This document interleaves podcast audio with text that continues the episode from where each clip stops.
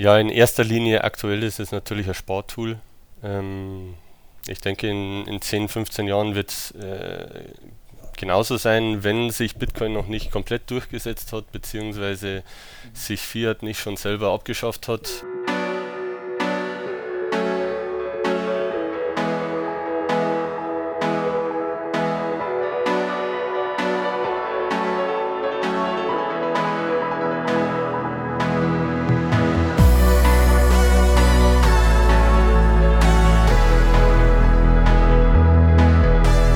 So, meine Freunde, es ist Folge Nummer 40 von Der Weg.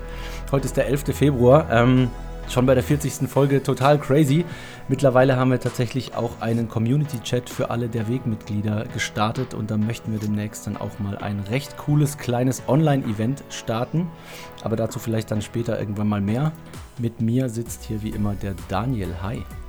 Ja, guten Abend mal, oder guten Nachmittag mal ausnahmsweise. Stimmt, ja. Wir sind spät dran heute.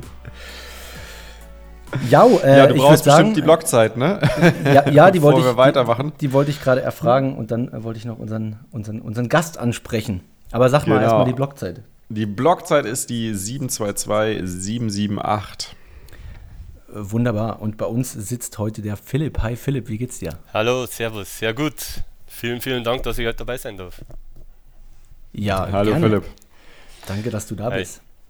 Genau. Und ähm, ist, ich bin schon sehr gespannt, was du uns heute erzählen wirst über deinen Weg äh, zu Bitcoin. Und ähm, vielleicht starten wir mal noch vor Bitcoin. Wer bist du so? Was machst du so? Was bist du bereit zu teilen mit der Community? Alles klar, sehr gerne. Äh, also, ich bin der Philipp, beziehungsweise der Philly. Äh, ich bin 33 Jahre alt, äh, wohne in der Nähe von München. Äh, hier zusammen mit meiner Freundin. Äh, wir betreiben zusammen ein kleines Hotel hier. Und Ah, sehr cool. Ja, genau. Und nebenbei arbeite ich aber, aber noch eine ganz normale 40-Stunden-Woche ähm, in einem Produktionsunternehmen als äh, Prozessplaner. Also da meine Aufgabe ist da hauptsächlich äh, Montagetätigkeiten zu analysieren und zusammenzustellen, dass eben Mitarbeiter möglichst effizient äh, zusammenarbeiten können. Genau. Also so ein bisschen auch so Lean Management wahrscheinlich auch Äh, so Sachen genau, gehört Prozesse da- verschlanken. gehört da genau krass, so dazu, ja. Ganz kurz, habe ich das richtig verstanden? Du hast 40 Stunden Woche und ein Hotel nebenbei, das ihr noch betreibt. Genau, also mein, äh, meine Freundin macht das hauptberuflich, Mhm. aber natürlich, äh, Hotel äh, ist natürlich äh, 24-7-Job und Mhm. ich unterstütze da so gut ich kann am Wochenende, beziehungsweise wenn irgendwelche Hausmeister, Hausmeistertätigkeiten zu tun sind, dann bin ich da eben am Start und helfe mit. Oh, sehr cool, ey. Krass. Da nebenher noch äh, in den Kaninchenbau einzutauchen und sich die ganzen spannenden Gänge anzuschauen, braucht ja auch nochmal viel Zeit. Wie kriegst du das da unter? Ach, das ist kein Problem. Das ist, äh, das ist die, die paar Stunden am Tag habe ich dann auch noch. Ähm, also hauptsächlich äh, über Bücher, Podcasts, äh, YouTube. Also das ist dann eigentlich eher die Entspannung am Abend, ähm, wenn ich mir da den, äh, die ganzen Bitcoiner äh, reinziehe.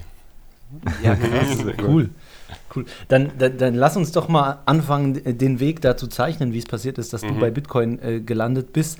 Ähm, wie kommt's? Hattest du vorher irgendwie dann dich über Finanzen mal schlau gemacht oder wie war Mhm. da der Weg, der, der zu Bitcoin hingeführt hat? Mhm. Wie sah das aus? Ja, gut, vielleicht sollten wir ganz von vorne anfangen. Äh, Ja, gerne. Also, äh, ich bin in den USA geboren. Äh, meine Mutter ist Amerikanerin äh, und mit drei Jahren bin ich dann nach Deutschland gekommen.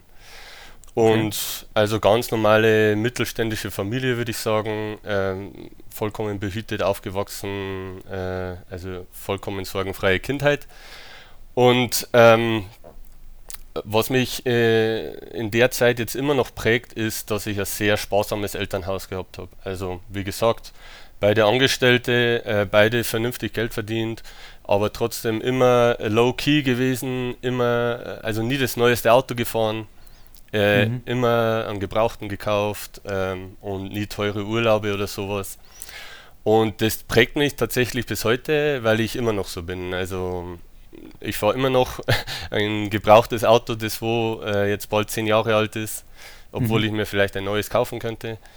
Ähm, Äh, genau, also so, so der erste Schritt, so wo meine Sparsamkeit herkommt und das ist für mich auch überhaupt nicht anstrengend. Also ich meine, ein, zwei andere, äh, die bei der Weg waren, haben, glaube ich, was Ähnliches gesagt. Ähm, wenn dir das, glaube ich, so ein bisschen in die Wiege gelegt wird, dann ist es für dich vollkommen normal, dass du ein Budget hast, das du sparst und ein anderes Budget, wo du einfach äh, dann äh, konsumieren kannst. Mhm. Heißt es auch genau. beim Taschengeld und beim, keine Ahnung, ersten Geld, was du mhm. vielleicht durch Zeitungstragen verdient hast oder so, hast du auch direkt äh, mit Sparen angefangen? Ja, so weit würde ich vielleicht nicht gehen, aber ähm, es war schon immer so, dass ich gerne was auf der Seite hatte äh, mhm. und, und auch ähm, immer die, die Gewissheit haben, okay, wenn ich mir was kaufen will, dann kann ich es mir kaufen. Äh, beziehungsweise es war einfach immer im Hinterkopf, wenn ich, wenn irgendwas viel Geld kosten würde, weiß ich nicht, äh, selbst wenn ich in die Disco gehe und mir da, weiß ich nicht, irgendeine äh, besondere äh, Wodkaflasche für 100 Euro mhm. kauft, da sage ich, nee, nee, nee, das mache ich nicht. Also mhm. das war immer so, mhm. ähm, nee, also da spare ich mir das Geld lieber. Hast du, ähm, ähm, wie würdest du das bezeichnen? Hast du, haben deine Eltern dir das einfach vorgelebt und du hast es für dich beim Aufwachsen als sinnvoll erachtet und so übernommen als Lebensstil? Ähm, oder haben sie schon auch versucht, dir das ein bisschen ähm, einzuprägen sozusagen? Also weißt du, wie ich meine? Haben sie, ja. haben sie einfach gesagt, du mach, was du willst mit deinem Geld, wenn du es mhm. raushauen willst, hau das raus ähm, und haben es anders vorgelebt? Oder haben sie auch gesagt, hey, mh, hm, überleg dir das gut, ähm, was auf der Seite haben ist wichtig und so weiter? Nee, äh, ich glaube, das war eher einfach durchs Vorleben. Cool. Und ich war auch, ähm, also ich habe mir natürlich als kleines Kind auch immer Sachen gewünscht, äh, die neueste Playstation, Gameboy ja, ja. äh, und habe ich halt nie bekommen. Äh, aber es war auch nicht so, dass mir dadurch was gefehlt hat, sondern das war bei uns halt so. Also mhm. ich habe nicht immer das Neueste bekommen. War dann natürlich toll, wenn ich bei Freunden war und die haben den neuesten Nintendo und da haben wir gezockt. Aber irgendwie hat sich das bei mir, oder ich habe mich daran gewöhnt, okay, das sind so besondere Sachen, aber ich brauche die nicht unbedingt. Mhm. Genau, also eher durch dieses äh, Vorleben hat sich das bei mir einfach eingeprägt. Genau. Ähm, okay. Gut, äh, also das ist mal der erste Part äh, eben von dieser Sparsamkeit. Ja. Ähm, gut, äh, ich habe ganz normal äh, Gymnasium gemacht, äh, Abitur äh, eher schlecht als recht, aber habe mich durchgeboxt. Mhm. Ähm, und habe dann ein Studium begonnen, äh, habe das dann aber äh, relativ schnell abgebrochen, äh, weil ich gemerkt habe, okay, ich sitze hier wieder in der Schule, also ich wollte, ich habe hab mich aufs Studium sozusagen gefreut, dass, endlich dass ich endlich aus dieser Schule raus bin. Mhm. Und dann war es das gleiche äh, wie davor, Frontalunterricht, der erzählt Hast mir gemerkt, was. ist das gleiche, nur größerer Hörsaal. Äh, genau, und, genau. und ich, ich muss mir hier Sachen auswendig merken. Was war das, wenn ich fragen darf? Was für ein Studium? Äh, Wirtschaftsingenieur. Okay. Mhm. mhm. Äh, gut, und dann habe ich das abgebrochen. Dann haben meine Eltern gesagt, okay, äh, du kannst hier, oder wir finden das erstmal nicht gut, aber du kannst jetzt hier auch nicht den ganzen Tag rumsitzen und nichts machen. Äh, ich meine, da war ich ja schon gut Anfang 20. Ähm, und dann habe ich gesagt, okay, gehe ich arbeiten als Hilfsarbeiter in einem Produktionsbetrieb eben. Ähm, habe da auch einigermaßen Geld verdient, ähm, also nicht viel, aber ich habe natürlich zu Hause gewohnt, ist äh, wieder was übrig geblieben. Ähm, und da habe ich aber Schicht arbeiten müssen und habe gemerkt, okay, diese Wechselschicht, äh, das kann ich nicht mein Leben lang durchziehen. Mhm. Ähm, da wäre ich nicht glücklich. Äh, und habe mich dann tatsächlich entschieden, das Ganze nochmal aufzunehmen, das Studium. Äh, und habe es dann auch durchgezogen. Ich habe gesagt, wenn ich jetzt wieder anfange, dann ziehe ich es durch bis zum das Ende. Das gleiche Studium. Das gleiche Studium. ja. Krass, okay. Weil ich gesagt habe, okay, äh, es hilft nichts. Äh, es ist anscheinend so, ich muss studieren, um hier was zu erreichen. Mhm. Äh, beziehungsweise um vernünftig Geld zu verdienen und vernünftige Arbeitszeiten zu haben, muss ich einfach studieren. Und dann habe ich es auch durchgezogen und habe dann eben innerhalb von sechs Jahren meinen Master gemacht zum Wirtschaftsingenieur. Genau, und eben seit äh, circa vier Jahren arbeite ich eben in der Prozessplanung. Genau. Würdest du vielleicht mal ganz abseits jetzt von Weg und Bitcoin-Frage, mhm. würdest du jetzt im Nachhinein, nachdem du den Master gemacht hast, in, in einem Job dementsprechend arbeitest, ähm, würdest du sagen, da, da war das Studium super wertvoll und, ähm, und dieses Stück Papier ist den Aufwand und die Zeit wert? Oder würdest du sagen, hm, die Skills, die ich jetzt hier brauche, hatte ich zum Großteil auch schon davor. Ich hätte eigentlich nur ein paar Grundlagen gebraucht und dann wäre das auch okay. Mhm. Ähm, also so extrem würde ich es nicht sagen. Ähm, es hat auf jeden Fall was gebracht und es sind mhm. auch ein paar äh, grundsätzliche Sachen sind ta äh, tatsächlich auch hängen geblieben. Also ähm, ab und zu äh, ist dann doch ein ganz guter Professor dabei, der wirklich versucht, Wissen zu vermitteln. Ja. Äh, und nicht nur hier äh, Stichpunkte auswendig lernen, sondern so funktioniert, denkt mal selber drüber nach, wie würdet ihr Probleme lösen. Und das muss ich sagen, lernt man schon im Studium. Ja. Ähm, würde, ich, würde ich auch so bestätigen. Also der mhm. Ingenieurspart sowieso, den, mhm. den, kannst du auch mit auswendig lernen. Ja, es geht gar nicht. Ne? Da musst du, du musst Eben. verstehen, um das, um das abzudecken. Ja. Genau. Und zum anderen, äh, es gibt ja schon auch eine gewisse Sicherheit, wo ich sage, gut, Ingenieure sind doch irgendwo immer mm, gefragt. Also wenn ich mir Mühe gebe, denke ich, habe ich gute Chancen, äh, überall ja. irgendwie einen Job zu finden, der auch vernünftig bezahlt ist. Also es gibt mir jetzt im Nachhinein schon auch die innere Ruhe, dass ich sage, okay, äh, ich bin relativ safe. Mhm. Okay, cool. Also von dem her ähm, würde ich jetzt nicht pauschal von einem Studium abraten. Mhm. Mhm. Nee, darauf wollte ich auch nicht hinaus. nicht pauschal, pauschal jedem empfehlen. Genau. Äh, genau, auf keinen Fall. Nee, nee, also äh, überhaupt nicht. Nee, es ist für mich nur manchmal interessant, einfach zu hören. Ich, da haben ganz verschiedene Leute ganz verschiedene Takes dazu. Oder es gibt Leute, die sagen, im Nachhinein, es war komplett wertlos äh, und, und, und ich hätte irgendwie drei Bücher lesen können und wäre am selben Punkt gewesen. Und es gibt Leute, die sagen, es hat mir doch schon eine gute Grundlage äh, geboten. Also da würde ich mich sogar dazu zählen. Also war bei mir auch so. Gewisse, so gerade im Ingenieursbereich macht das schon Sinn. Äh, da weißt du dann auch ein bisschen, dass du Probleme lösen kannst, vielleicht auch Probleme deren Hintergrund du nicht kennst oder die nicht zu deiner Branche gehören, ja, aber du kannst sie, du kannst sie lösen. Ähm, cool, okay, wie, wie, wie ging es dann weiter? Also das heißt, du mhm. bist jetzt, äh, du hast studiert gehabt, du bist äh, fest im Job sozusagen. Genau. Ähm, was ist dann passiert? Und war das Hotel da auch schon direkt, äh, direkt ja, also, vorhanden? Oder? Ähm, wir haben uns, also ich und meine Freundin, wir sind schon ziemlich lange zusammen, über zehn Jahre schon. Mhm. Ähm, und wir haben uns irgendwann vor fünf Jahren entschieden, okay, äh, wir wollen hier ein Hotel eröffnen. Also meine Freundin ist gelernte Hotelfachfrau. Mhm. Genau, und ihr Traum war das immer, äh, so ein bisschen äh, ein eigenes Hotel zu haben. Und grundsätzlich, ich unterstütze absolut diese, äh, diesen Weg äh, Selbstständigkeit, Eigenverantwortung und so weiter. Äh, Habe ich gesagt, okay, machen wir, wir suchen unser Objekt und machen wir das einfach. Und jetzt sind wir vor drei Jahren dann auch von zu Hause sozusagen weggezogen und ähm, haben wir hier dann eben in der Nähe von München dieses kleine Hotel äh, eröffnet. Ich habe mir dann entsprechend auch in der Nähe einen Job gesucht und genau, cool. haben wir das umgesetzt. Und vielleicht, was ich gleich noch dazu sagen kann, ähm, wir haben uns jetzt auch entschieden, ein zweites Projekt äh, in Angriff zu nehmen, also ein weiteres Hotel zu eröffnen.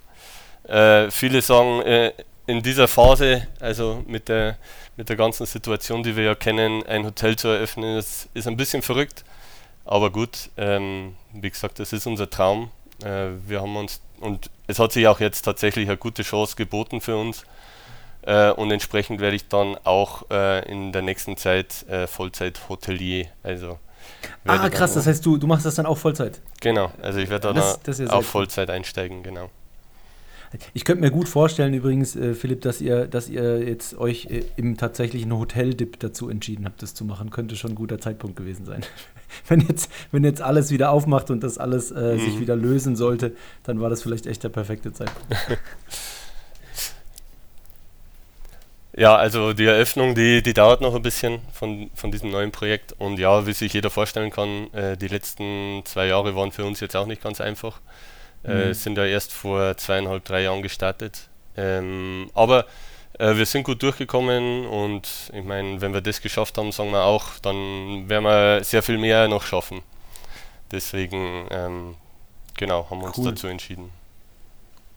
Sehr cool. Wie, wie ist denn das in der Hotelbranche? Geht jetzt vielleicht ein bisschen aktiv, aber ähm, wird man da unterstützt mit Hilfen? Sind das Hilfen, die kriegt man und dann ist okay? Muss man die irgendwann wieder zurückzahlen? Also musst du auch nicht teilen, wenn du nicht möchtest, aber wie, wie, wie, ist, wie sehr ist man da unter Druck? Nee, nee, also äh, wir haben tatsächlich auch Hilfen bekommen, die wir auch nicht zurückzahlen müssen. Also okay. da ist wirklich äh, auch das Geld bei uns angekommen. Hat man auch immer in den Medien gehört, äh, zu spät oder gar nicht angekommen. Bei uns ist tatsächlich, ähm, soweit ich das weiß, ähm, äh, alles auch rechtzeitig irgendwo angekommen. Okay. Äh, also soweit schon, ja. Okay. Wie ist denn jetzt äh, das mit den Hotels dann? Kann man damit Bitcoin bezahlen? ja, da, da, muss ich noch ein bisschen Überzeugungsarbeit leisten. Was? Bei meiner Freundin. Ja, für mich ja, auch äh, unbegreiflich, ja. Nee, meine das heißt, die hast du noch nicht georangepillt? Nein, nein, nein. Die ist da nicht tief drin. Nee. Sie sieht zwar immer, dass ich eigentlich nur noch äh, Bitcoin-Podcasts höre oder Bitcoin-Bücher lese, ja. Aber das Interesse ist jetzt noch nicht so groß. Ich habe ihr sogar äh, zu Weihnachten jetzt äh, ein paar Satz geschenkt. Ja, ich ah, weiß cool. nicht. Äh, weiß, die Wertentwicklung war leider nicht so gut. Also nicht die beste Werbung jetzt die letzten zwei Monate. Äh, aber ähm, das kommt schon. Das, das kommt, kommt noch, wenn oder? Sie, wenn Sie hier und da mal reingucken. Hoffentlich.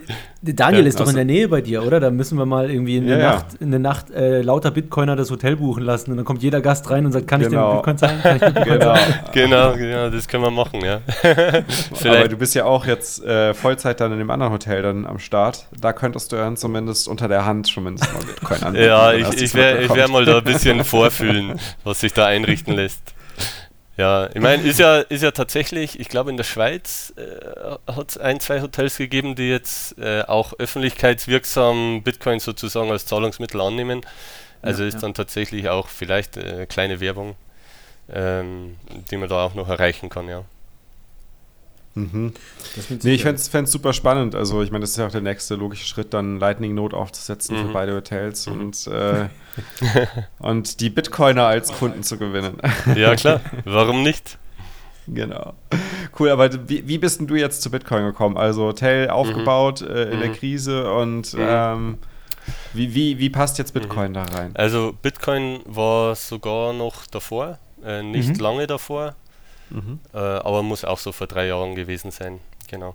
Und also den ersten Berührungspunkt mit Bitcoin, an den ich mich wirklich erinnern kann, äh, also ich schließe jetzt mal die Sachen aus 2013, wenn ich es mal in den Medien gesehen habe, aber mhm. äh, einfach ignoriert. Okay. Äh, das erste Mal war eben 2017 in dem äh, Bullrun, war das war Bitcoin dann eben auch in den Medien und in der Arbeit auch so ein bisschen ein Gesprächsthema. Mhm. Äh, mhm. Und da war so mein erster Berührungspunkt und ja, da ist immer schön diskutiert worden, äh, hat man immer wieder auch das Argument, ja, hat ja keinen intrinsisch, intrinsischen Wert. Mhm. Und da habe ich schon aber intuitiv verstanden, ähm, dass es sowas wie einen intrinsischen Wert, den gibt es nicht. Also das, äh, ohne dass ich mich jetzt mit Bitcoin oder sonst was beschäftigt habe, ich habe schon verstanden, der Markt macht den Preis. Ähm, und wenn, wenn du einen Bitcoin hast und jemand ist bereit, dir 1000 Euro dafür zu zahlen, dann ist dieser Bitcoin in dem Moment für dich 1000 Euro wert. Also mhm. ähm, da habe ich dann auch immer versucht, dagegen zu argumentieren. Ähm, aber ich habe tatsächlich nie dran gedacht, okay, jetzt selber da einzusteigen oder zu investieren oder was auch immer. Ähm, das ist tatsächlich dann erst ein paar Monate danach gekommen, wie es eigentlich schon wieder am Abschwingen war. Äh, ist eigentlich mein bester Freund, ist heute immer noch mein bester Freund oder einer meiner besten Freunde äh, auf mich zugekommen und hat halt erzählt, ja, ähm, sein Bruder hat Bitcoin gekauft und äh, er hält es auch jetzt für eine super Chance, hier einzusteigen. Ähm, und er hat auch ein paar gekauft und ich soll mir das bitte doch mal anschauen. Und dann habe ich gleich im, also ich, ich habe gleich so reagiert, dass ich sage, das Ganze war doch jetzt ein Hype, alles in den Medien. Und normal, wenn das mal da drin ist, dann ist es eh schon zu spät. Also dann steigen nur noch die ein, die sozusagen bereit sind, diese hohen Preise zu zahlen. Ja, ja. Ähm, habe ich gleich gesagt, nee, ähm, ist, denke ich, keine so gute Idee. Und ich habe auch im Hinterkopf äh, ein bisschen den, den Warren Buffett gehabt. Äh, der sagt ja, äh, investiere nichts, was du nicht verstehst. Mhm. Ja, und äh, also ich habe auch gesagt, äh, da möchte ich mich dran halten. Aber ich habe das dann mitgenommen und habe dann angefangen, mich ein bisschen zu informieren. Äh, und das Ganze hat dann so ein paar Wochen gedauert, bis ich mich dann entschieden habe, okay, ich kaufe jetzt ein paar. Und nur Bitcoins? Äh, ja, soweit sind wir noch nicht. Also, also bei Coinbase äh, angemeldet. Äh, äh genau. Und dann, ich glaube, es war sogar der Tag, an dem ich Bitcoin gekauft habe, habe ich irgendeine Schlagzeile gelesen von einem komischen Typen, den ich nicht gekannt habe. Ja, Bitcoin Cash und Ethereum werden innerhalb der nächsten zwölf Monate äh, Bitcoin überholen vom Preis her. Und im Nachhinein weiß ich, das war der Craig Wright natürlich. Ach. Okay. und dann ja, habe ich gesagt, okay, super, wenn der das sagt oder wenn das jetzt schon im Gespräch ist, ja, dann versuche ich das doch auch mal hier ein gutes Investment äh, machen. Und letztendlich, genau kann ich mich nicht erinnern, aber ich habe auf jeden Fall Bitcoin, Ether und Bitcoin Cash gekauft. Ähm, wobei Bitcoin schon meine größte Position war. Also soweit habe ich es auch noch verstanden, okay, der Rest, die sind so die kleinen Coins, das ist vielleicht ein bisschen unsicherer, ähm, auch mhm. wenn ich Bitcoin jetzt nur oberflächlich äh, verstanden habe, ja. Gut, ähm, dann ist natürlich weitergegangen, es gibt ja noch so viele andere tolle Coins. Hab dann, hab mir dann, hab mir dann vorgenommen, ja, jetzt äh, liest du mal über die Top 10, was die eigentlich alles so machen. Und damals bin ich dann über Cardano gest äh, gestolpert, über Monero, Zcash. Äh, der, der Vitalik Buterin hat neben Ether noch ein paar Coins gehabt, die er so toll findet. Ja gut, und dann habe ich erst mal schauen müssen, wo kann ich die kaufen. Ne, bin dann irgendwann zu, zu Binance gewechselt und habe dann mhm. hier in Gott sei Dank nur in kleinen Mengen dann, keine Ahnung, 20 verschiedene äh, Shitcoins gekauft. Ähm, und äh, ich weiß nicht, ob ihr euch erinnern könnt, aber das war so die Phase äh, 2018, beziehungsweise Ende, Ende 2018 war nochmal ein richtiger Crash. Da mhm. war, ist der Bitcoin von 6.000, 7.000 auf 3.000 gecrashed mhm. und ist Im da auch geblieben. Ja. Genau. Und mhm. ja, ich, tolles Investment gemacht, ähm, investiert und gleich mal 50% von meinem Geld verloren. Äh, oder über 50 Prozent, weil die, die Altcoins sind ja in den Keller gestürzt. Ne? Ja, ja. Äh, und habe gesagt, super, super gemacht, äh, Philipp, hast, hast dein Geld hier verpulvert. Gut, aber ich habe es dann irgendwo akzeptiert und so der, der Glaube, dass es nicht wieder zurückgeht, war jetzt, also der Glaube war schon noch da. Ähm, und habe halt dann einfach das Geld, was ich da drin hatte, äh, gehalten wo ich jetzt okay. im Nachhinein natürlich weiß, das war die beste Chance nochmal zu kaufen. Nachzukaufen. Genau. Aber, aber in, in, in, allen Coins dann damals gehalten, ja? Also hast du ähm, alle, ja, also, die anderen Positionen. Äh, Im Laufe der Zeit habe ich mich dann schon von den meisten wieder getrennt. Mhm. Ähm, okay. Ich weiß nicht, äh, ich glaube innerhalb von einem Jahr dann habe ich auch gesehen, okay, aber das waren ja teilweise 80, 90 Prozent Crashes von den Altcoins. habe ich gesagt, okay, jetzt tue ich die paar Euro, die da noch drin sind, äh, ja. wechsle ich jetzt einfach in Bitcoin oder Ether und verabschiede mich davon. Ja. Ähm, genau, und bis ähm, vor kurzem habe ich eben noch äh, Monero gehalten, glaube ich, und äh, Zcash. Genau, die zwei habe ich eben wegen diesem Privacy-Aspekt. Mhm. Äh, habe ich noch einen gewissen Use Case ähm, zugesprochen, aber auch von denen habe ich mich verabschiedet und äh, zu meiner Schande muss ich gestehen, ich habe immer noch 10% äh, Ethereum in meinem Portfolio. Ähm, teilweise, weil ich sie äh, gestaked habe. Ähm, ja, da muss ich mal schauen, mhm. ob ich mein Geld jemals wiedersehe. Ähm, auf jeden Fall gut. Das ist jetzt einfach, diese 10% habe ich gesagt, okay, wenn Ethereum aus irgendeinem Grund dann doch durch die Decke geht, weil ähm, weil eben Ether 2.0 kommt, dann, dann bin ich da auch dabei. Und wenn nicht, habe ich Bitcoin. Ist ja durchaus, äh, also mal objektiv betrachtet, durchaus eine Wette, die man machen kann, wenn man mhm. darauf wettet, dass äh, der Großteil der Menschen äh, nicht weiß, was sie tun. Ja, dann, ja, dann genau. ist es schon gar ja, nicht so unwahrscheinlich, dass das folgen. explodiert. Dass ja, sie genau. dem Hype folgen. Genau. genau. Das, ist, das ist mhm. echt nicht unwahrscheinlich. Ja. Mhm. Deswegen, wie gesagt, das ist so ein bisschen mein, mein Gamble äh, auf der Seite, mhm. aber mhm. tatsächlich nur noch die zwei Coins und wie gesagt äh, 90% Bitcoin, ja. Gut, aber ähm, ich, ich sage ja, ich bin ja zum Bitcoin-Maximalisten geworden äh, und äh, da war ja vor allem äh, auch der Blocktrainer, also der Roman, daran beteiligt, ähm, weil äh, ich glaube, das war sogar auch die Phase, wo er ein bisschen von den Shitcoins weggekommen ist äh, und mhm. auch sich so mhm. ein bisschen zum Bitcoin entwickelt hat.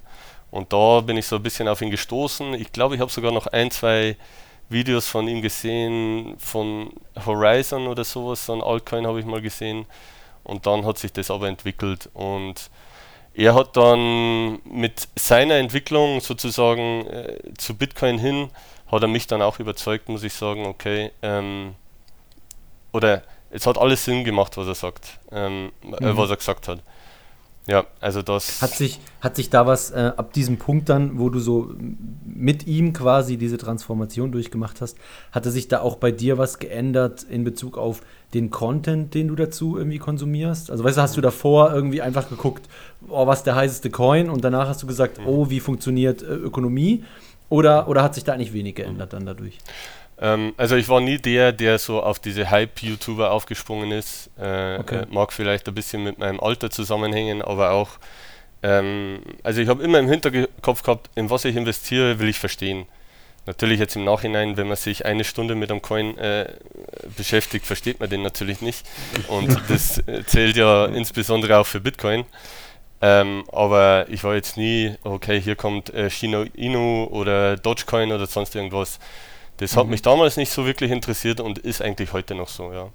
Aber ähm, was der Roman rüberbringt, ist halt, dass bei Bitcoin äh, geht es halt um viel, viel mehr als wie nur ein Investment oder ja, erwische ich jetzt den nächsten Pump-Dump und verkaufe richtig, sondern es ist ja, ich meine, sonst würden wir nicht hier sitzen, das ist ja viel mehr, was dahinter steckt, Absolut, hinter ja. Bitcoin, ja. Und ja gut, ähm, so bin ich eben Richtung Bitcoin geschubst worden und so den, ja, ich muss sagen, ich habe trotzdem immer so ein bisschen Restzweifel gehabt, weil ich meine, seit der Zeit war es ja ultra volatil. Dann mhm. ist er wieder auf 10.000, dann wieder runter und wieder auf 12.000 und wieder auf 4.000 runter. Ähm, ja, ich habe dann irgendwann gelernt, okay, bringt nichts, ich schaue jetzt nicht mehr drauf.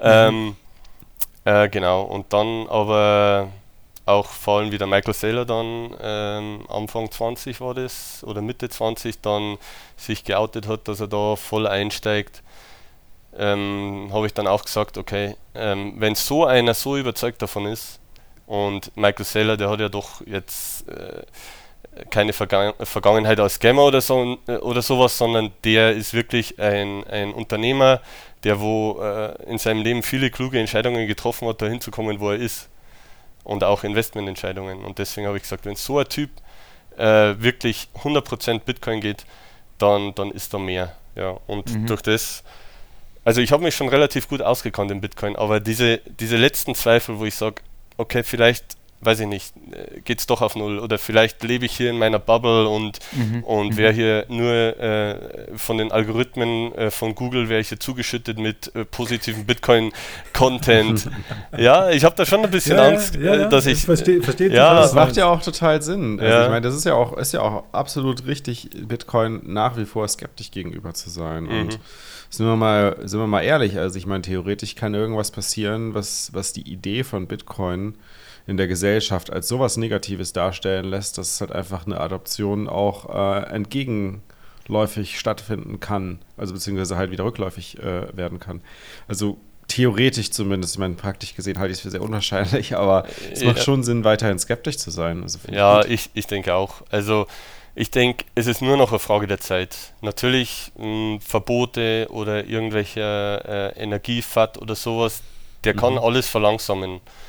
Äh, aber also ich bin schon zu der, zu der Erkenntnis gekommen, dass Bitcoin wirklich unaufhaltbar ist. Also das wird nie, nie wieder jemand äh, ähm, zerstören können oder sonst irgendwas. Also und das meine ich mit den Zweifeln, wo ich sage, es kann lang dauern, äh, deswegen äh, nie, nie kaufen und sich dann am nächsten Tag ärgern, dass er 50% gecrashed ist, sondern wenn man kauft, also das sage ich auch jedem, mit dem ich rede, kaufen, fünf Jahre, zehn Jahre dein Geld vergessen. Also es geht um mehr und langfristig wird sich das durchsetzen. Es ist, ähm, also meiner Meinung nach ist es mittlerweile in, in Stein gemeißelt.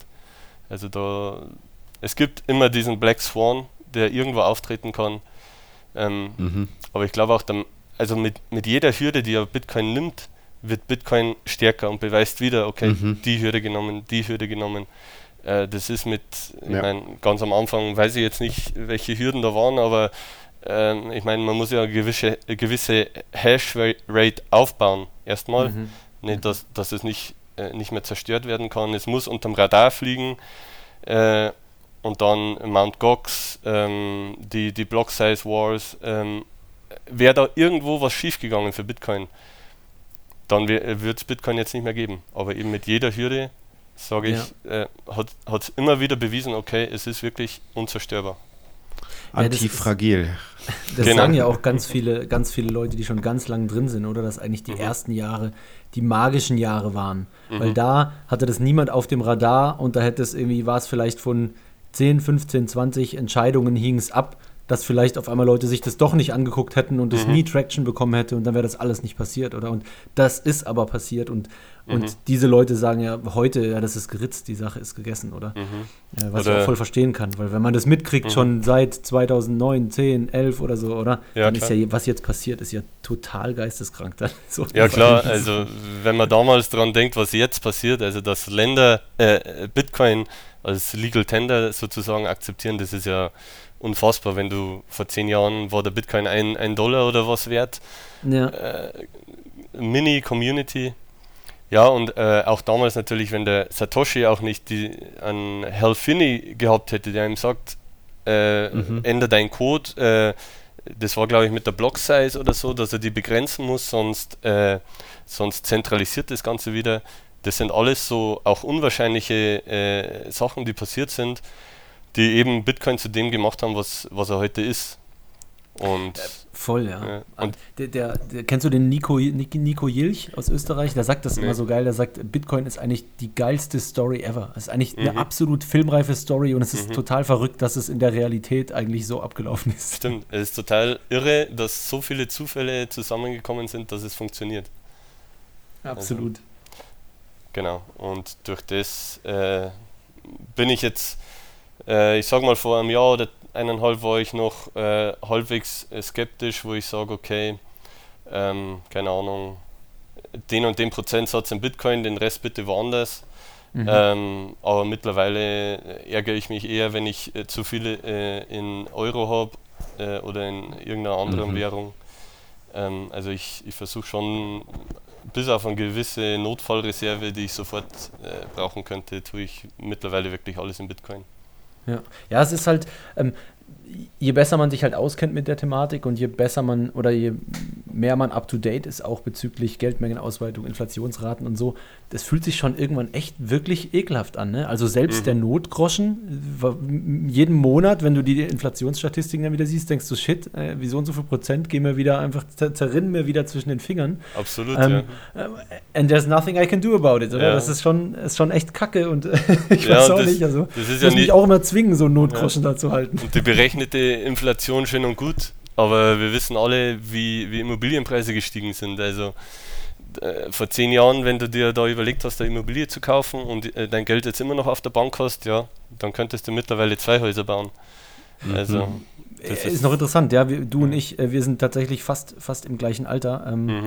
äh, ich weiß jetzt nicht, wie das bei euch da mit, mit den Hotels ist und so, aber das ist natürlich schon so, ne? Also einen mal ein Häuslein kaufen, das rückt in immer weitere Ferne, ja. Das mhm. mit, mit, diesen Preisen. Das ist total abstrus geworden. Absolut. Und das Einzige, was einem mhm. zu hoffen bleibt, ist, dass dieses Gummiband irgendwann wieder zurückschneppert, ja. Mhm. Sollte irgendwann, mhm. aber kann auch passieren, wenn wir 60 sind, ja. Dann brauchen wir mhm. das natürlich auch nicht mehr. Das ist schon krass.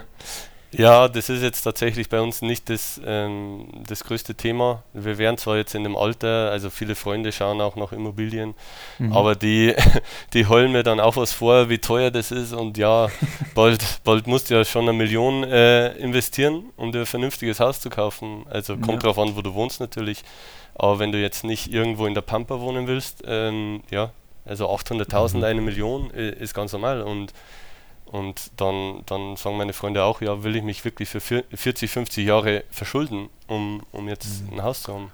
Genau. Ja. Also es ist, äh, ist schon Wahnsinn. Ja. Absolut. Wie, wie sieht denn das eigentlich aus da mit deiner Freundin? Weil, ähm, wenn du sagst, du packst alles in äh, in Bitcoin. Ihr seid seit zehn Jahren zusammen. Ich ja. meine, die wird sich auch denken, so, ey, so ein bisschen gemeinsam haben wir doch auch hier gespart und das geht jetzt alles in Bitcoin. Bist du eigentlich bescheuert? Naja, gut, äh, so, so genau, ehrlich gesagt, habe ich ja das noch gar nicht gesagt. nicht dein Ernst, ey. Dann erfährt sie es einfach jetzt. Ei, ei, ei, Dann erfährt sie es jetzt, ja. Nee, ähm, Nee, ich meine, durch das, dass ich ja äh, 2018 18 schon dabei war, äh, kann ich hier zumindest zeigen, dass, dass ich keinen Verlust gemacht habe. Mhm. Und durch das, glaube ich, wäre sie schon ein bisschen beruhigt. Ja, ich meine, also in, insofern ihr da auch noch irgendwie kontentechnisch getrennt unterwegs seid, größtenteils, Ja. ist das ja auch absolut legitim, ja. Also, Wir haben ja natürlich gemeinsame Konten, aber ja, den größten Teil verwalte ich dann selber von mir. Ja. Aber es macht ja schon auch Sinn, dass, dass du sie dann auch äh, Hardcore Orange pilzt, wenn du ihr solche Sorgen machst, weil du willst ja auch nicht, dass sie ihr Fiat-Geld verliert, also ihr Fiat-Geld so auf dem Konto beibehält. Ne? Mhm.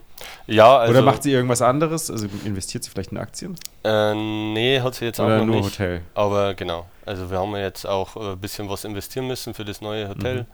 Äh, und entsprechend ist dann auch ähm, meine Freundin investiert eben dann da eher ihr Geld in die Selbstständigkeit. Genau. Aber äh, bei Bedarf werde ich mich auf jeden Fall mal bei ihr vorstellen als Bitcoiner, dass sie dann da auch äh, überlegen sollte, ein bisschen was reinzutun, ja. Ja, ich meine, das ist ja auch, ist ja auch gut für die Beziehung. Ihr könnt ja nicht äh, irgendwie so ähm, äh, die Geldthematik doch sehr unterschiedlich angehen. Das ist Mhm. äh, auf, auf Dauer, glaube ich, auch nicht gesund. nee, nee, hast du schon recht, ja. Ja, cool. In welchen Gängen, Bitcoin, Rabbit Hole Gängen befindest du dich eigentlich gerade? Was sind so Mhm. die Themen, die, dir, äh, die du dir näher anschaust? Ähm, ja, also ich lese eigentlich immer, äh, immer wieder Bücher. Äh, aktuell habe ich den Fiat-Standard äh, auf Englisch hier bei mir liegen.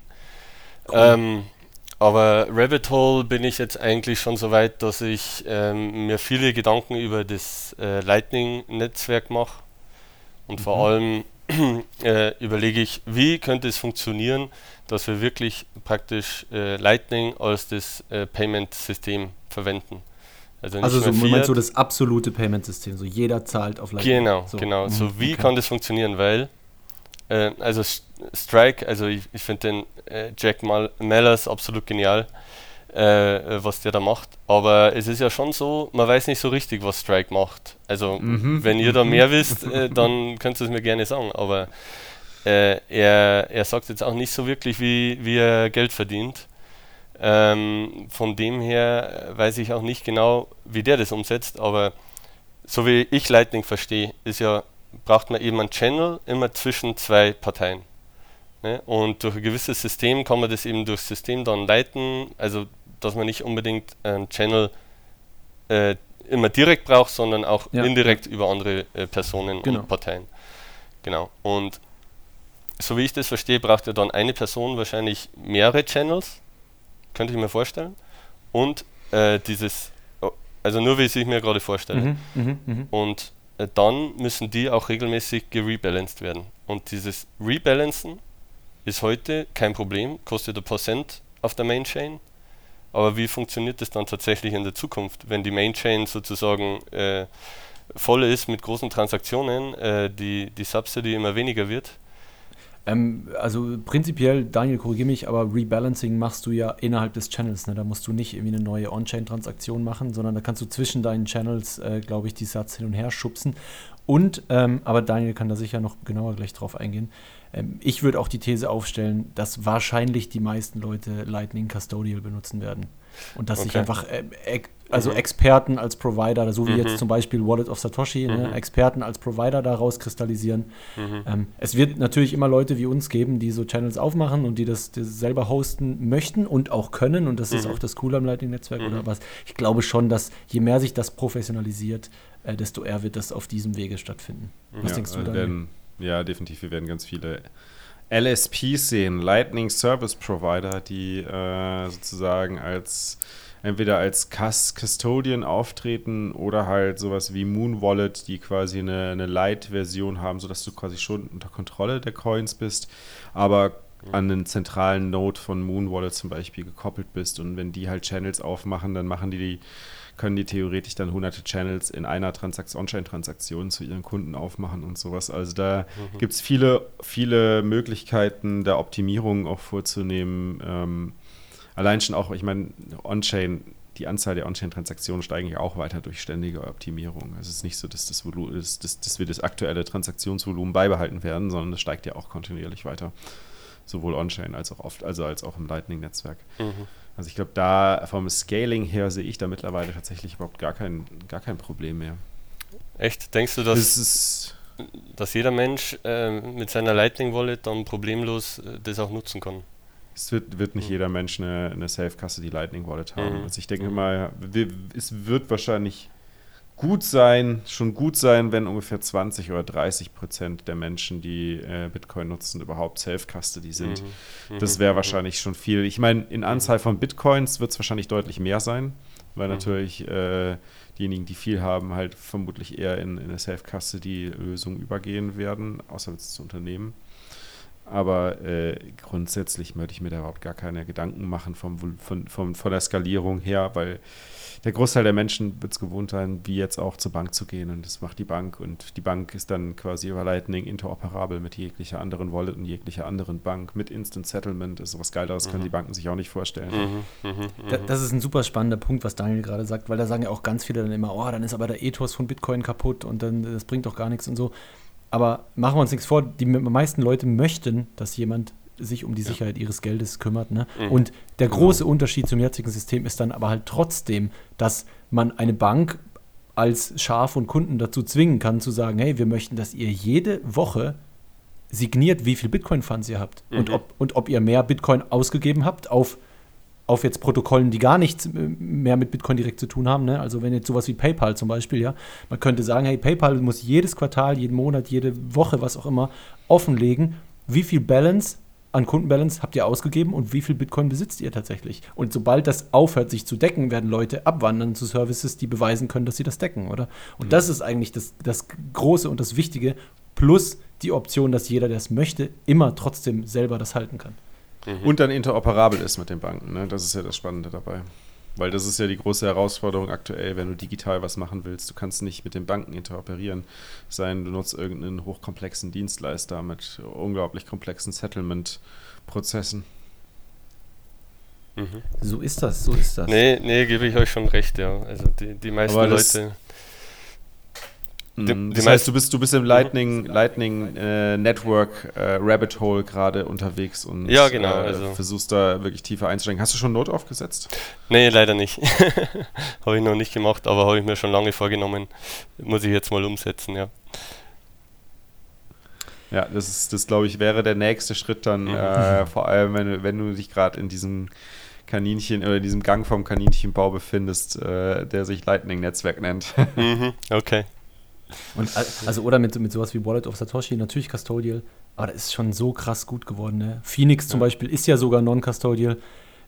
Und da sind mhm. immer wieder Leute verblüfft, wenn man denen zeigt, ey, du könntest jetzt jemanden irgendwie in Vietnam dazu bringen, dir diese App runter, äh, sich diese App runterzuladen und dann schicke ich ihm irgendwie zwei Euro und die sind einfach da. Und mhm. Settlement, ja. Ich kann die nicht zurückholen, sondern das war's. Das ist schon, schon äh, ziemlich verrückt. Gut. Ähm, ja, jetzt haben wir, dein, äh, haben wir uns ein bisschen verqu verquatscht, aber war gut, finde ich. Ähm, äh, hast du deinen Weg so ein bisschen, so ein bisschen gezeichnet? Du wolltest vorher, ähm, ich weiß nicht, ob wir da, ob wir da dann abgedriftet sind. Du wolltest, glaube ich, irgendwas noch nach Sailor sagen. Also das Sailor hat dich noch mal so ein bisschen irgendwie krass überzeugt und dann, glaube ich, wolltest du noch irgendwas noch als Triggerpunkt sagen. Aber vielleicht auch nicht, vielleicht habe ich das auch falsch rausgehört. Mhm. Nee, weiß ich nicht. Also das, okay. der Sailor ist schon einer, wo ich sage, okay, wenn einer so all in ist, ähm, dann, dann ist Bitcoin auf jeden Fall, ähm, oder dann kann ich jetzt meine Restzweifel mal äh, zur Seite legen und diese 99% akzeptieren, dass das funktioniert. Mhm. Äh, ähm, genau, also das war eben der Impact vom, vom Seller auf mich. Und natürlich, wenn der, wenn der Bitcoin-Preis dann mal von äh, 70.000 auf unter 30 äh, crasht, dann, dann tut natürlich so ein Michael Saylor-Video auch mal gut. wenn, ja. wenn, er da schön über Bitcoin referiert und sagt, das interessiert ihn nicht, er, er ist in for the long run. Genau. Also ich meine, wir sind ja schon bullig Cap, ne, aber der Sailor, der ist echt, äh, der ist, der ist krass, nicht zu ne? toppen, was, das, was, der, was der für eine Bullishness ausstrahlt. Der artikuliert sich aber halt auch einfach super, oder? Also der mhm. nimmt, ja, in jedem Interview macht er mhm. 50 perfekte historische, metaphorische Beispiele, wo er Bitcoin mit irgendwas anderem vergleicht, wo du einfach nur denkst, so, what the fuck? Mir liest er das gerade aus dem Buch oder was mhm. passiert denn hier eigentlich? Mhm. Das ist, das also ist schon, sein Allgemeinwissen ist ja. extrem krass. Ja.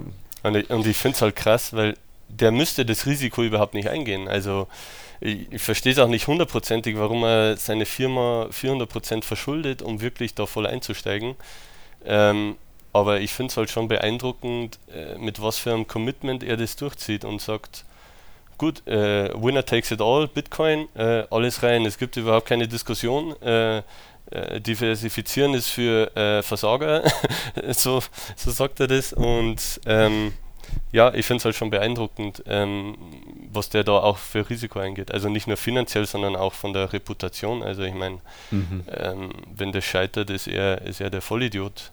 Ähm, ja, also wie, wieso es so übertreibt, ist mir auch nicht ganz klar. Ne? Also man muss mhm. ja nicht wirklich dann die, die State Attack noch machen, indem man irgendwie noch ja. Schuldscheine aufnimmt darauf.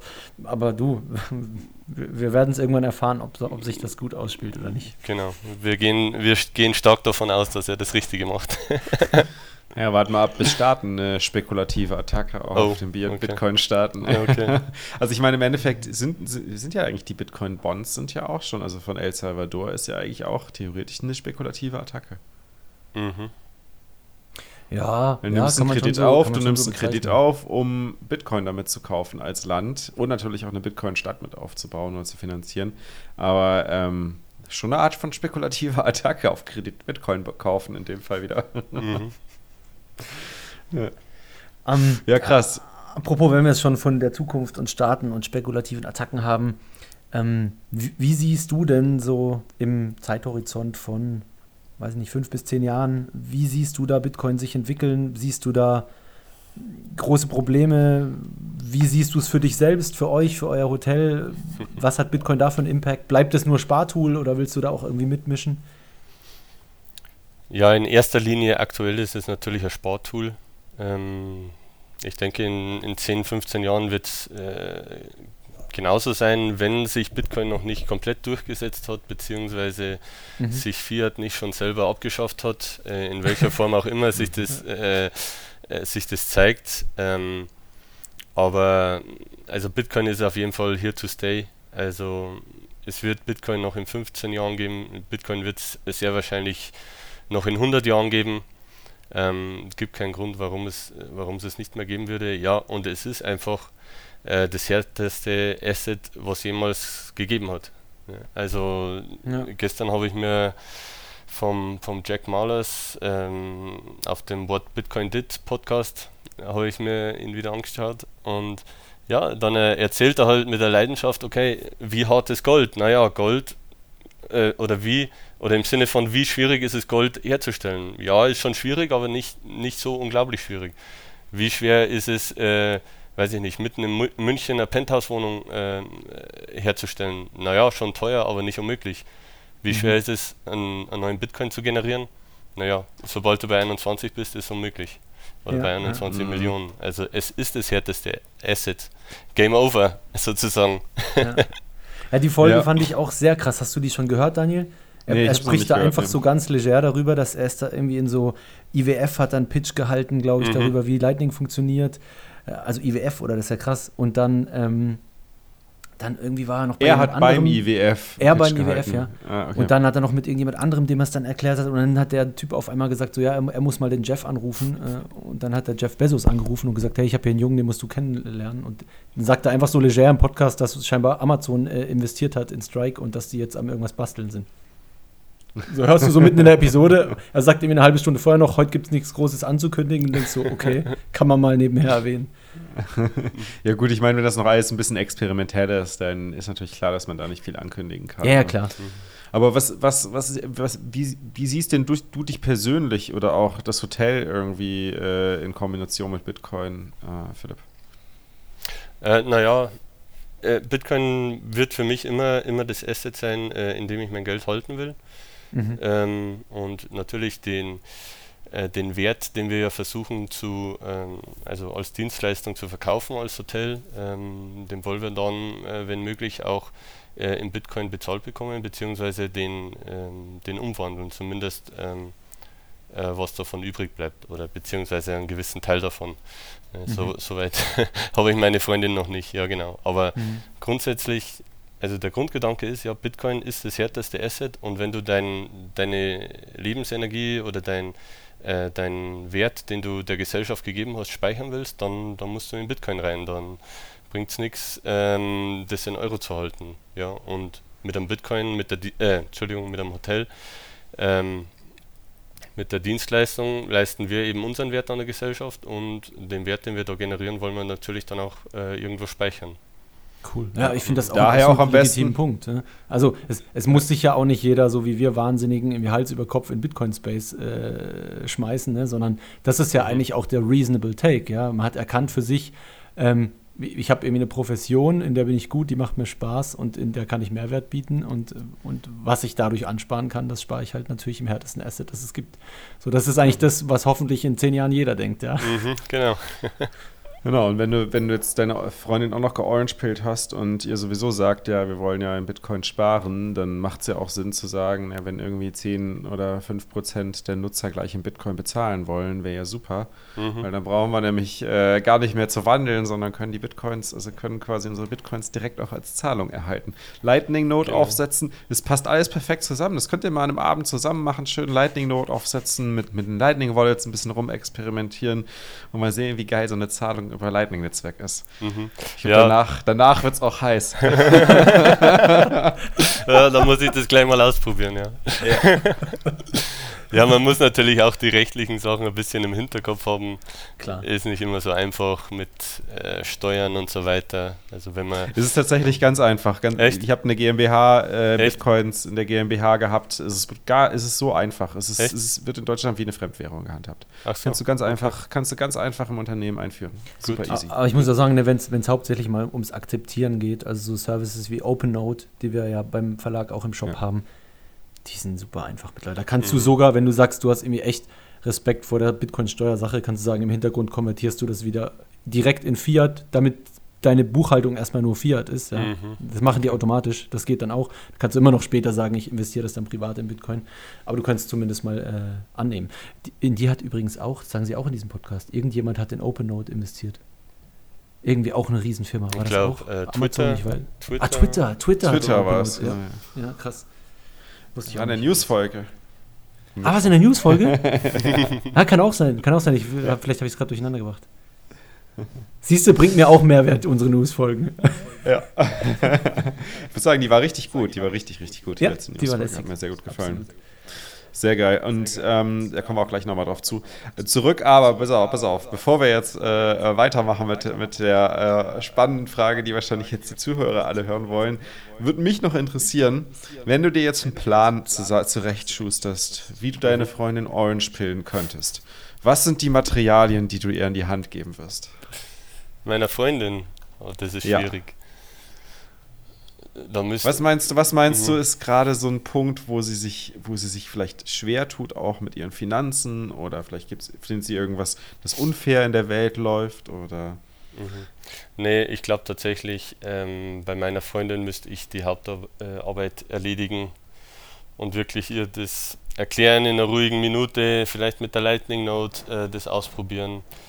Genau, aber wenn es jetzt ähm, um andere Leute geht, ich meine, ich rede auch mit anderen Menschen natürlich darüber und mhm, mhm. meine Referenzen sind halt da, äh, also eindeutig der Blocktrainer, also jeder, der da äh, reinkommt und nicht versteht, warum Krypto erstmal äh, eigentlich nichts ist, sondern, sondern Bitcoin das Wahre, dann sage ich immer, hör dir den Blocktrainer an, der bringt das richtig äh, gut rüber.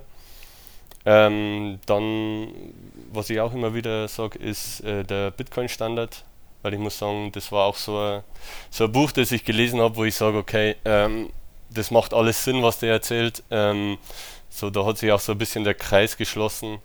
Das war auch um die Zeit, Anfang 20, wo dann auch der Michael Saylor gekommen ist, also wo dann wirklich aus mir der Maximalist geworden ist. Mhm. Genau, also die zwei Referenzen und ähm, Bitcoin verstehen, genau der, das Buch von Jonas Hofmeister. Ah ich, ja, das ist auch sehr cool. Ja, da habe ich ein paar Exemplare zu Weihnachten verschenkt. Ich weiß nicht, inwieweit die äh, gelesen werden, aber ah, da das ja Das wäre jetzt meine Frage gewesen. Äh, Hast du schon nachgefragt? Äh, noch nicht, nee. Aber da das ja relativ äh, also kurz, äh, kurz ist, also kleines Handbuch hier äh, und ich habe gehört, für Nicht-ITler auch verständlich, ähm, habe ich, hab ich, das ja. einfach verschenkt. Und ich habe dann so ein bisschen zum Spaß gesagt, wenn, wenn Bitcoin in, in zehn Jahren bei einer Million ist, dann ich habe euch das erzählt. So braucht, braucht ihr nicht beschweren bei mir. Kannst du dann auf die, auf die, Bücher in den Regalen von denen äh, Genau, genau. So, schuld, ja? Habt ihr schon gelesen? Ja. ja. Sehr cool. Nee, äh, das, das Buch mhm. vom Jonas, äh, ich habe es auch gelesen, ist super cool. Super gutes Ey. Einsteigerbuch. So ein richtiger Rundumschlag ja. ähm, auf, auf Einsteigerniveau. Das ist schon echt gut. Okay, ich habe selber weißt tatsächlich du? nicht gelesen, aber. Hm. Ja, da wäre für dich nichts Neues drin gewesen. Ja. Sorry. So, weißt du, was mir gerade auch eingefallen ist, was du mit deiner Freundin zusammen machen kannst? Mhm. Human B gucken. Oh ja, Au, stimmt. Macht, macht einen Filmabend, schaut stimmt. euch Human B an und sprecht danach ein bisschen drüber. Stimmt. Das ist doch ist eine gute Idee. Das ist doch eine gute Idee, oder? Ja, habe ich letztes Wochenende erst mit zwei Kumpels angeschaut. Human B. Es sind dann auch Diskussionen bei ein, zwei Bierchen aufgekommen. War ganz Sehr lustig. Cool. Ja. Ja, ich habe cool. schon bestimmt mittlerweile zum zehnten Mal gesehen. Also den kann das stimmt, du bist seit Tag 1 der absolute Oberfan, gell? Als ich, ich ihn zum ersten Mal, mal gesehen, hatte, bevor ja. er veröffentlicht ja. wurde. Als ich ihn zum ersten Mal geschaut hatte, hat Daniel, ich glaube, schon zum dritten oder vierten Mal geguckt. so gut. Das stimmt, okay, wunderbar. Ähm, ja, dann, bleib, dann bleibt nur die letzte Frage. Äh, Philipp, was ist Bitcoin für dich? Ja, also für mich ist Bitcoin einfach das Werkzeug, das uns gefehlt hat. Ähm, ich glaube, äh, der Hayek hat ja 1984 eigentlich äh, Bitcoin schon äh, beschrieben in seinem berühmt, berühmten Zitat. Äh, es muss äh, äh, unzerstörbar sein, es muss ähm, also von der Regierung nicht beeinflussbar sein. Und er hätte jetzt von Bitcoin geträumt. Also das war genau das Werkzeug, wo er, was ihm gefehlt hat. Mhm. weil Gold ist gescheitert und alle anderen harten Gelder sind ja gescheitert irgendwo dann am Ende. Und ja, wenn er das jetzt noch erleben hätte äh, dürfen, wäre er auf jeden Fall äh, Hardcore-Bitcoiner äh, gewesen.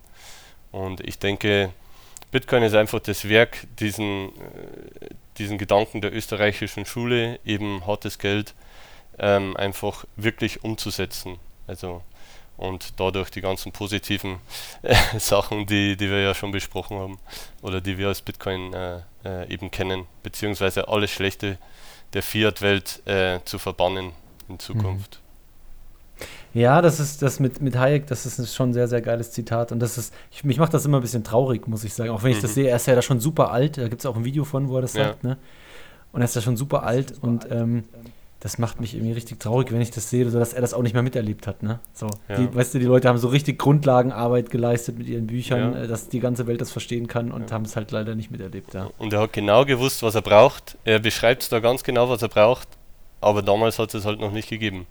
Ja. also du meinst dieses, oder mit diesem Sly Roundabout Way, also dieses, ja, man muss irgendwie so ums äh, gucken, dass man irgendwas äh, erschafft, wo die Regierung ähm, nicht aufhalten kann und dass man das irgendwie so hintenrum äh, reinschlängelt genau. und dann gibt es als Geld. Genau, Also das, ja. was nicht mit Gewalt äh, sozusagen durchboxen kann, sondern das muss einfach was sein ähm, für die Menschen, das eben nicht äh, aufzuhalten ist. Und ja. ja. stimmt, ist eigentlich traurig. Äh, er, er, und ich meine die anderen Österreicher natürlich auch leisten die Vorarbeit und uns, uns wird äh, Bitcoin einfach geschenkt und äh, wir, wir können einfach warten, dass Bitcoin seine Arbeit macht ja, ja. Das, das trifft's gut, ja. Mhm. Schön. Das ist schon gut, ja.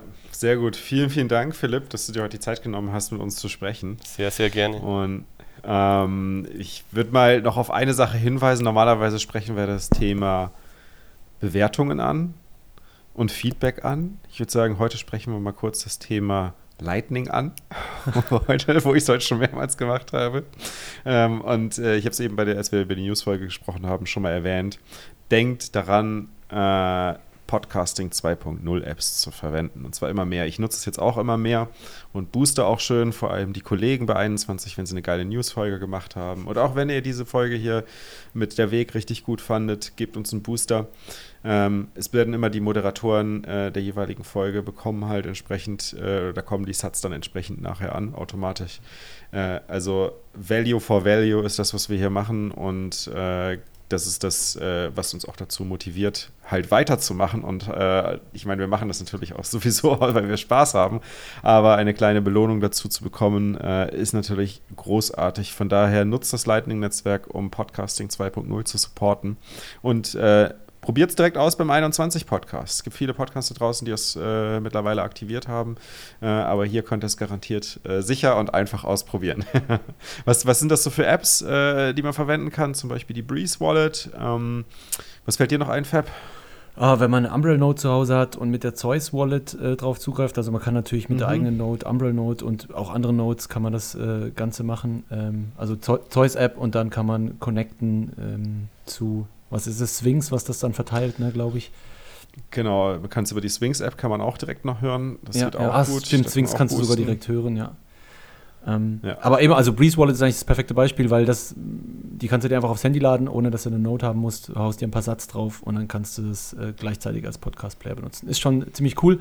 Ähm, wer ein bisschen verstehen will, warum dieses Value-for-Value-Modell ähm, interessant ist, der kann mal googeln nach Gigis, der Wert der Freiheit, haben wir jetzt vor kurzem erst übersetzt.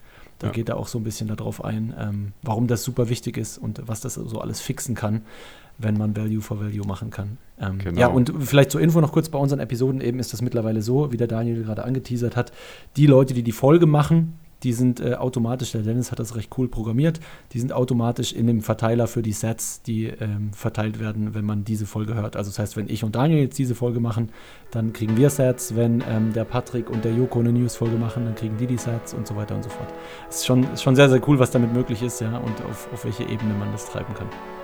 Genau, also ihr werdet noch öfters davon äh, hören jetzt in den nächsten Zeit, in den nächsten Monaten. Wir wollen das was pushen, das voranbringen äh, und hilft natürlich auch bei die Adaption des Lightning-Netzwerks voranzutreiben. Von daher sehr geile Sache. Wir freuen, wir freuen uns über euren Support. Wir bedanken uns für euren Support. Und äh, wenn ihr irgendwie aktiv werden wollt in der Community, kommt in die Gruppe, sagt, worauf ihr Lust habt, sagt, was ihr für Ideen habt. Der Verein ist da, um all das zu realisieren, was irgendwie die Adoption im deutschsprachigen Raum von Bitcoin vorantreibt. Also ein schönes Wochenende euch. Ciao ciao. ciao.